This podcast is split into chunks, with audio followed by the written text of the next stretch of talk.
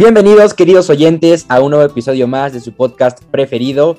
Hoy me encuentro sumamente contento porque estamos grabando un episodio, un análisis eh, de una novillada que dio mucho de qué hablar, una novillada importante para la ciudad de Guamantla, ya que fue eh, la novillada de aniversario eh, de, de, la fundación de Guamantla. Recordemos que Guamantla está celebrando el 487 aniversario de su fundación. Esta vez me encuentro compartiendo nuevamente micrófonos con mi compañero Benjamín Rosas. Benjamín, ¿cómo estás? Muy bien, Mike, muchísimas gracias y como siempre un placer estar aquí. Ya sabes, ya se nos está haciendo costumbre.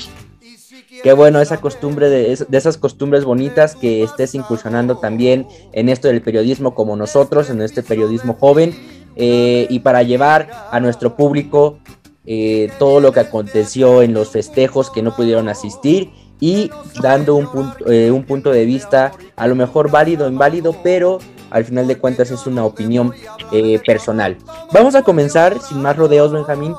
Esta novillada, como bien lo dije, dio mucho de qué hablar, tan solo para mí y para otros colegas fotógrafos que también vivieron esa novillada desde el callejón, para otros colegas aficionados que la vivieron desde los tendidos como nosotros, eh, porque marcó muchos matices en cuestión de eh, los tor de los novillos, eh, en cuestión de las, de las, decisiones del juez, de cómo se comportó el público, eh, de la entrega que mostraron los novilleros y muchas otras cosas que son sensaciones que se viven en, cada tarde, ¿no? También eso es lo bonito de, las tardes de toros, que uno no sabe lo que va a vivir y son únicas por eso cada una de ellas.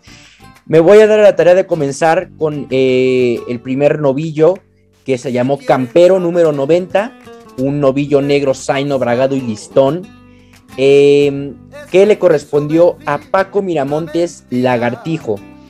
Eh, este novillero, tras una faena eh, abreviada, bastante abreviada yo lo diría, ante un estado de buena presencia, que este estado demostró tener una calidad en el pitón derecho, como lo pudimos ver, en donde el novillero pudo extraer unos derechazos, unos eh, unos pases de calidad, unos pases muy ceñidos y muy vistosos. Eh, el novillero recibió eh, una oreja al final por, por, su gran labor y el novillo pues recibió palmas en el arrastre también por, porque mostró esa profundidad, esa transmisión. Aquí hay que eh, recalcar que el animal estuvo acerenciado hacia las tablas, siempre estuvo, eh, mostró su querencia hacia las tablas el novillero supo poner, colocarse en los terrenos correctos para darle una buena lidia, supo respetar los tiempos del animal y por eso es que logró conseguir ese compás y, ese trasteo que hizo con la muleta.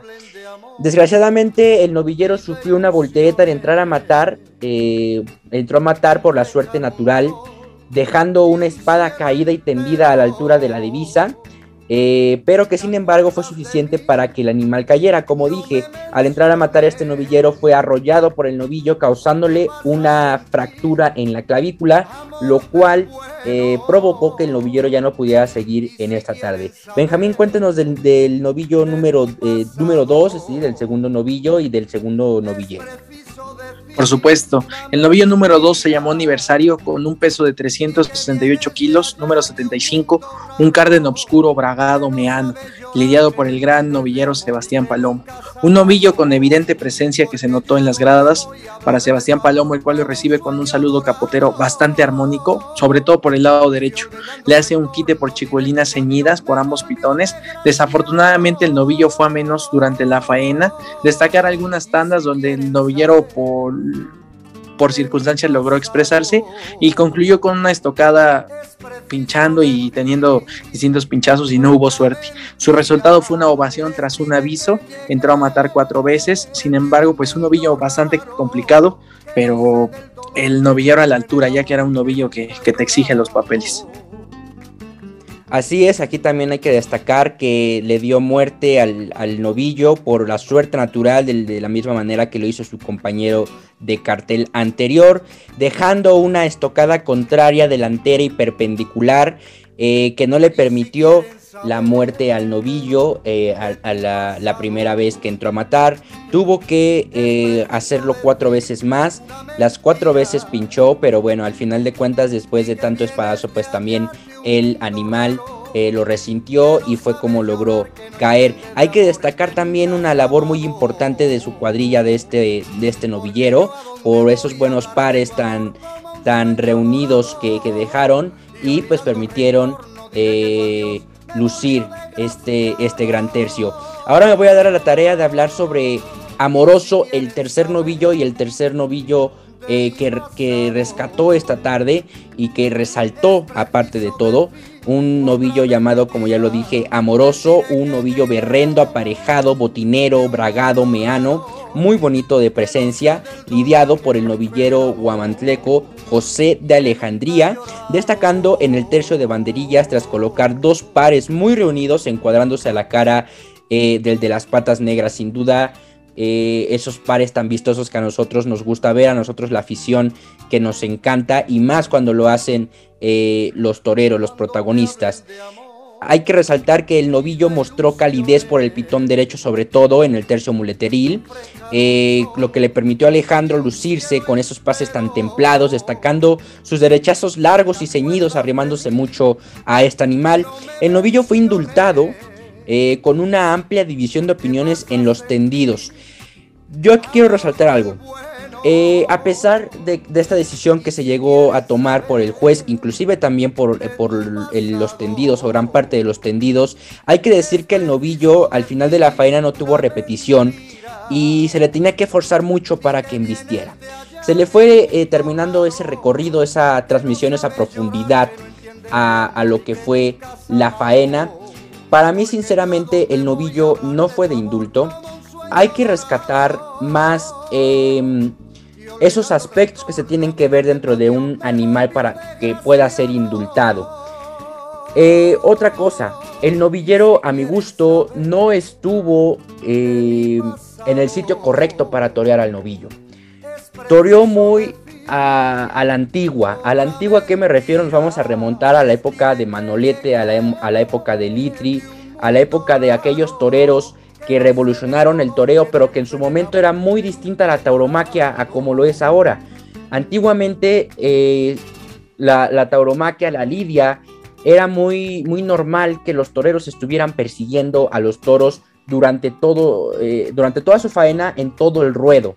Entonces no, no había sitio, no había esa expresión de ese cuerpo rígido, eh, colocado, parado ahí en un mismo sitio, pasando y templando el animal.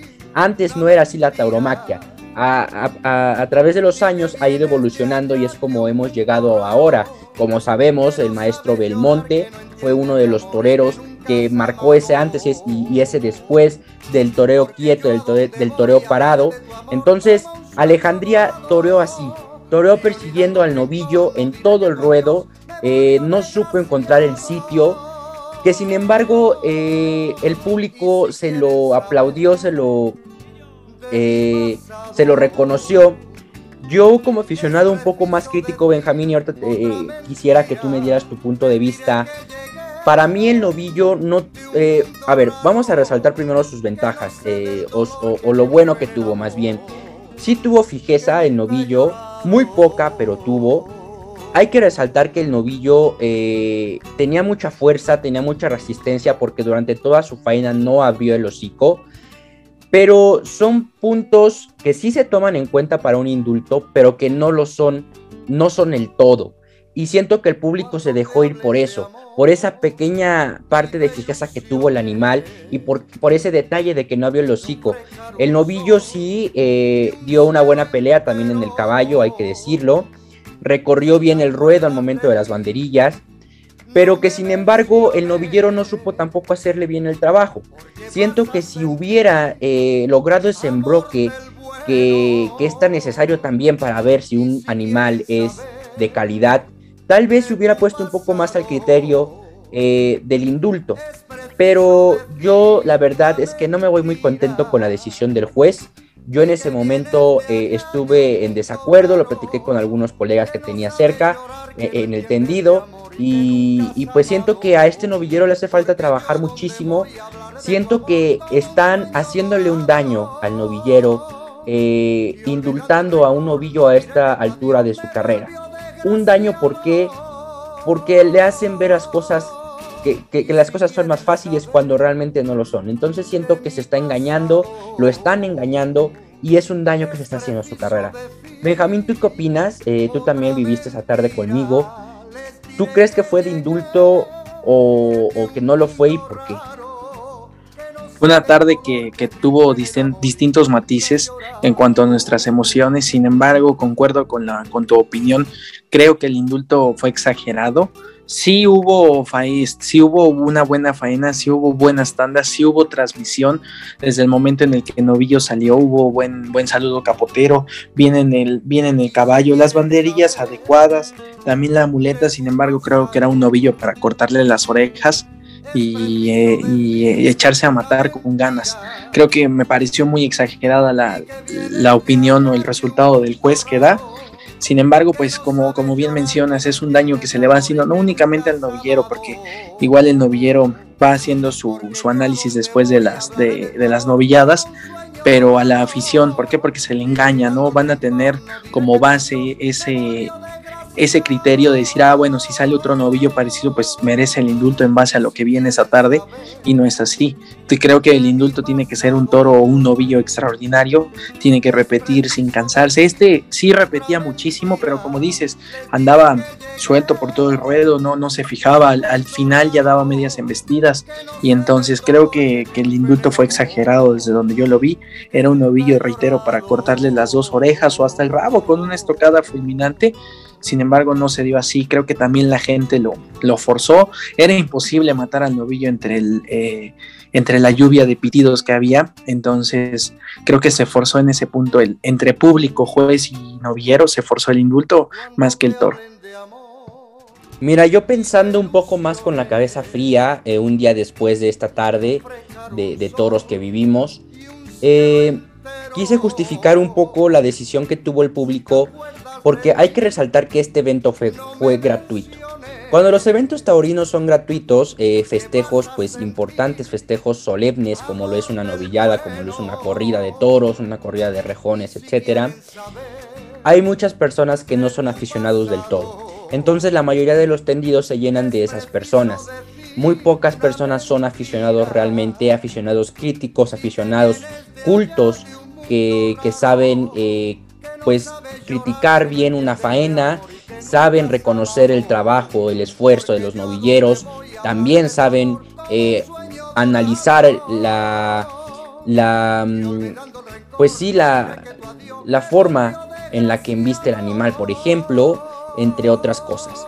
Entonces yo quise justificar esa parte porque tal vez los tendidos se llenaron más de ese público, pero si un juez eh, se deja llevar por el público, entonces ¿para qué está ahí la figura del juez, no? Si el público va a decidir todo, pues entonces la figura del juez se me haría obsoleta y que el, y que el público decida todo a base de pitidos y de pañuelos blancos y, demás, ¿no? Entonces, eh, aquí hay, es un tema muy debatible, sumamente debatible que inclusive también podríamos invitar al novillero eh, José de Alejandría a un episodio a debatirlo junto con nosotros. De momento lo vamos a dejar aquí, lo vamos a dejar también al criterio de nuestros oyentes para que analicen, para que piensen de, los que pudieron estar en esa tarde también, para que nos dejen sus opiniones y, y pues sigamos compartiendo muchas más ideas.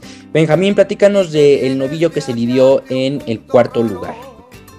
Claro, el cuarto fue un novillo llamado Ranchero, número 5 de 356 kilos, cárdeno, obscuro, caribello, chorreado, bragado y meano, para el torero toluqueño Lolo Gutiérrez, el cual realiza una faena profunda con la cual nos hace ver sus ganas de torear acompañado de sus dotes artísticos. Destacar las embestidas del astado por el lado derecho. El novillero ejecuta derechazos mandones, hace resaltar su escuela y práctica en el campo. Desafortunadamente no tuvo suerte en la espada, creo que este torero tiene mucho futuro, no había tenido la oportunidad de verlo, es la primera vez que, lo logré visualizar, me gustó bastante, tiene algunos detalles importantes, sin embargo creo que le tiene que pegar mucho a la penca porque la espada se le complicó. Remata la faena con unas manoletinas y tiene ovación tras dos avisos. Un novillero que eh, tiene una una historia, unos antecedentes muy poco comunes dentro del toreo, como ya lo habíamos hablado en otros episodios anteriores, este novillero hay que recordar que fue motociclista, ¿no? Tampoco por eso hay que justificarle sus deficiencias, no voy a decir lo malo, sus deficiencias que tiene, pero que sin duda tiene que trabajar un poco más en ello. Me voy a dar la tarea de hablar de Navegante, que fue el novillo que se lidió en quinto lugar, número 44, de, con un peso en la báscula de 350 kilogramos, un cárdeno oscuro caribello. Este novillo lo lidió eh, José de Alejandría en lugar del lagartijo. Recordemos que el lagartijo tuvo que retirarse después de entrar a matar eh, a su primer novillo, al primer novillo de la tarde, por esa fractura que, le provocó el novillo al momento de la voltereta. Em, un, un, novillo que destacó eh, pues por el pitón sobre todo derecho eh, vamos a destacar la actuación que tuvo Alejandría junto con Sebastián Palomo al invitarlo a hacer un quite por colleras, un quite muy vistoso y muy bonito. Em, también, como lo hizo en su primer novillo, se hizo lucir eh, frente al respetable con, con, buenos pares de banderillas. Como sabemos, este, este novillero es, es fenomenal colocando los palos, ¿no? Aquí también eh, sale otra vez a la luz mis comentarios pasados sobre su novillo que indultó. Tampoco supo eh, generar una estructura en su faena. La, Lidia tuvo, eh, tuvo muy poco temple, no tuvo estructura, no supo marcar el compás.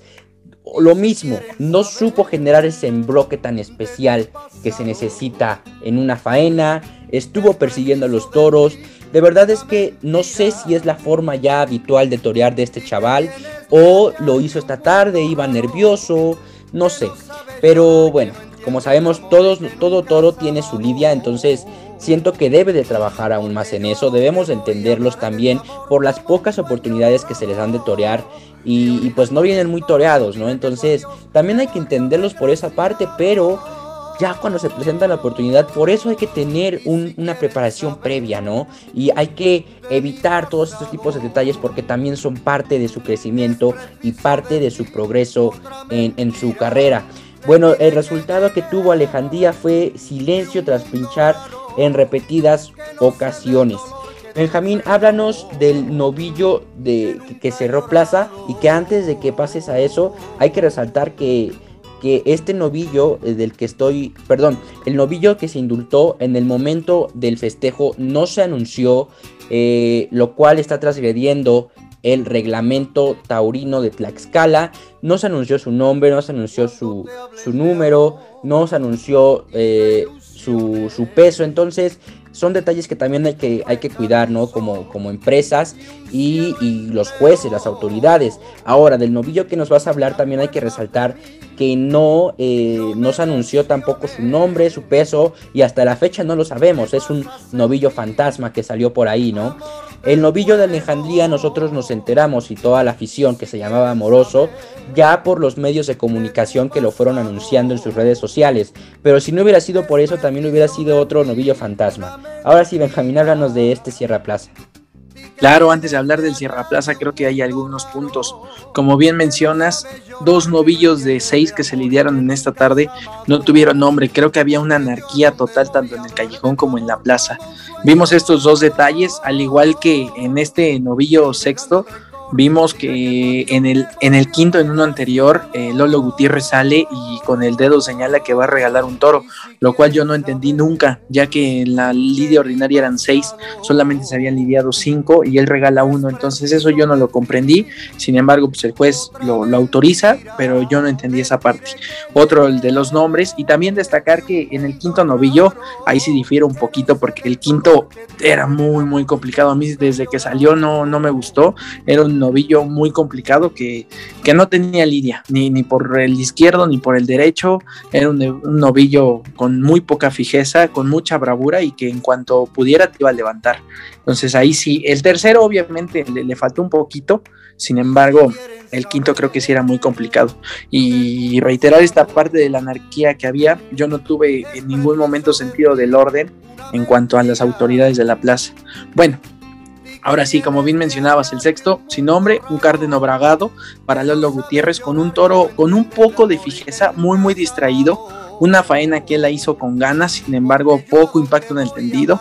El torero se ve con una voluntad, pero el estado presenta dificultades que se nota, concluyendo con una estocada desprendida y tendida. El novillo cae y sus resultados son los aplausos. También tenemos que tener como nota que solo se le puso un par de banderillas, ya que el novillo era bastante complicado y eso que le causó a las complicaciones o las dificultades a la cuadrilla, siendo que ellos sí ya llevan bastantes años toreando. Mira, Benja, aquí también tocaste otro punto muy importante y antes de hablar de ello hay que destacar la actuación del barilarguero eh, César Morales Jr., que la verdad tuvo un aguante en el caballo que casi lo, lo tira, pero que también le fue reconocido con una fuerte ovación por el respetable. Se transgredió mucho el reglamento. Número uno, eh, la cuestión de, como dices, el, el desorden del callejón. Número dos, la cuestión de que no se anunciaron dos novillos en el momento del festejo. Número 3. Solo se le colocó un par de banderillas al sexto novillo, cosa que no debe de suceder, porque aquí estamos recayendo, nueva, recayendo nuevamente perdón, en consentir a los novilleros. Eso se le llama consentir a los novilleros. ¿Por qué? Porque el reglamento indica que debe de tener como mínimo tres palos o también como mínimo eh, dos pares, ¿no? Entonces, ¿qué pasa cuando solo se le ponen dos palos? Estás consintiendo la decisión del novillero. Porque dice, este toro me salió malo, este toro salió complicado, lo voy a dejar en dos. No es posible, como tú dices, sus cuadrillas ya están más toreadas, ya tienen más carrera, entonces deben de encontrar la forma de colocar esos tres palos como mínimo. Se le está consintiendo, se le está haciendo un daño, no solo al novillero en este caso, sino que también a la fiesta. Porque, ¿cómo se pueden respaldar? ¿Cómo se pueden justificar? Pues tan sencillo, pueden decir fue un evento gratuito. Pero eso no tiene nada que ver. Sea evento de paga o sea evento gratuito, siempre se deben de respetar las reglas de esta fiesta. Porque es un acto solemne desde que se parte plaza hasta que salimos de las plazas. Se debe de respetar y no se debe de hacer ese daño tan fuerte a las carreras de los novilleros. No me imagino eh, la alegría que sintió Alejandría y está bien, se lo aplaudo al momento de indultar. Pero ya cuando vaya avanzando en su carrera y se encuentre con estados que a su criterio, que se formuló gracias a, a la decisión que el, el, juez tuvo en esta tarde de Huamantla, cuando se encuentre con otros novillos que él diga, esto es, esto es indulto definitivamente, pues qué malo, ¿no? Porque se le hizo un daño ya. Y también qué malo a esos novilleros que consiente con esos pares eh, que nada más llega a poner uno. Sinceramente, como lo dijimos en un principio, una tarde que dio mucho de qué hablar y que hasta la fecha nos está dando mucho de qué hablar. Eh, a nosotros como periodistas o, o, como intento de periodistas que estamos incursionando en esto, nos da mucha tarea porque pues vamos, llegamos a nuestras casas a abrir nuevamente el reglamento taurino para ver en qué se transgredió, para ver sus buscar sus posibles justificaciones, entre otras cosas. A los aficionados también eh, les dio tarea de investigar porque un buen aficionado debe de ser crítico, analítico y debe de, de, buscar el porqué de cada cosa. Como sabemos, cada tarde nos deparan muchas cosas nuevas. Pues queridos oyentes, hasta aquí este breve análisis que hicimos. Esperamos que de verdad eh, les hayamos descrito cómo fue la tarde eh, y se los hayamos eh, dado a entender de una manera pues simple y muy sintética. Querido Benjamín, como siempre, muchas gracias por acompañarme y por estar en los micrófonos del burladero. Al contrario, sabes que como siempre es un placer y agradecerle a la gente que nos escucha, que está al pendiente de las redes sociales, que está ahí constante en las plazas de toros. A esos hay que darle las gracias porque se están esforzando porque esto siga vivo. Muchas gracias Benjamín, así es, invitamos a todos nuestros oyentes, a todo nuestro auditorio, que nos sigan en las redes sociales del Burladero en su página de Facebook y también nos sigan en las, en las, distintas plataformas donde ustedes nos pueden escuchar, en Spotify, Anchor, Apple Podcast, entre otras plataformas. Yo soy Michael Rangel, hasta la próxima.